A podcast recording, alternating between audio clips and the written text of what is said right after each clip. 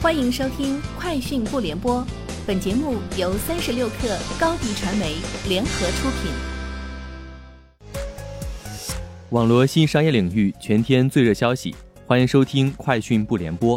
今天是二零二一年六月十一号。三十六克独家获悉，自动驾驶公司小马智行已加入造车大军，目前在上海嘉定设立了十余人的整车团队。小马智行的造车计划在年初已经开始筹备。消息人士称，该公司已经向不少座舱负责人发出 offer，一位欧洲老牌车企的整车负责人也收到了 offer。在造车方向上，小马智行的初步规划是制造乘用车，但是投放于自动驾驶运营还是面向消费者售卖尚未确定。而在造车路径上，小马智行不排除与车企进行合作。根据官方介绍。京东六幺八活动期间，用户可在京东 App 通过搜索“数字人民币”关键词进入数字人民币专区。上海、长沙的红包用户可在京东线上全品类以及京东生态的多个线下实体门店使用数字人民币红包进行购物。北京用户可在京东旗下七鲜超市进行线下体验。北京交通委发布端午假期交通预测。端午假期期间，短途游、周边游居多，进出京客运量基本恢复至二零一九年同期水平。预计铁路、民航、省际客运进出京客运量日均一百一十四点九万人次，较二零一九年同期下降百分之一，较二零二零年同期上升十八倍。预计高速公路日均交通量二百六十万辆左右，比二零一九年同期增长约百分之十七，比二零二零年同期增长一倍以上。高峰日交通量约为二百七十万辆。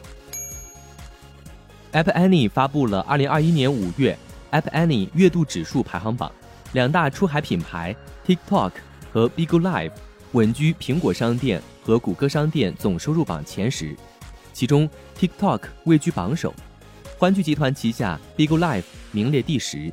这是自二零二零年三月以来，两大出海品牌连续十五个月上榜。亚马逊 CEO 杰夫·贝索斯旗下太空探索公司蓝色起源的官网显示，截至当地时间周四，竞购 New Shepard 宇宙飞船船票的出价已达到四百万美元。目前，蓝色起源正在拍卖 New Shepard 飞船六个座位中的一个。该飞船预计将于七月二十号发射，整个行程十一分钟。这将是蓝色起源的首次太空旅游飞行。贝索斯周一宣布。他将与弟弟马克·贝索斯一同登上飞船。苹果公司表示，未来将为开发者提供 AirPods Pro 测试版固件，然后再向公众发布。苹果在 iOS、iPadOS、macOS 等系统测试版下载页上向开发者宣布了这一消息。根据他们的说法，AirPods Pro 测试版固件将允许在 iOS 和 macOS 上开发测试某些功能。例如启用对话增强和环境降噪等。以上就是今天节目的全部内容，端午安康，节后见。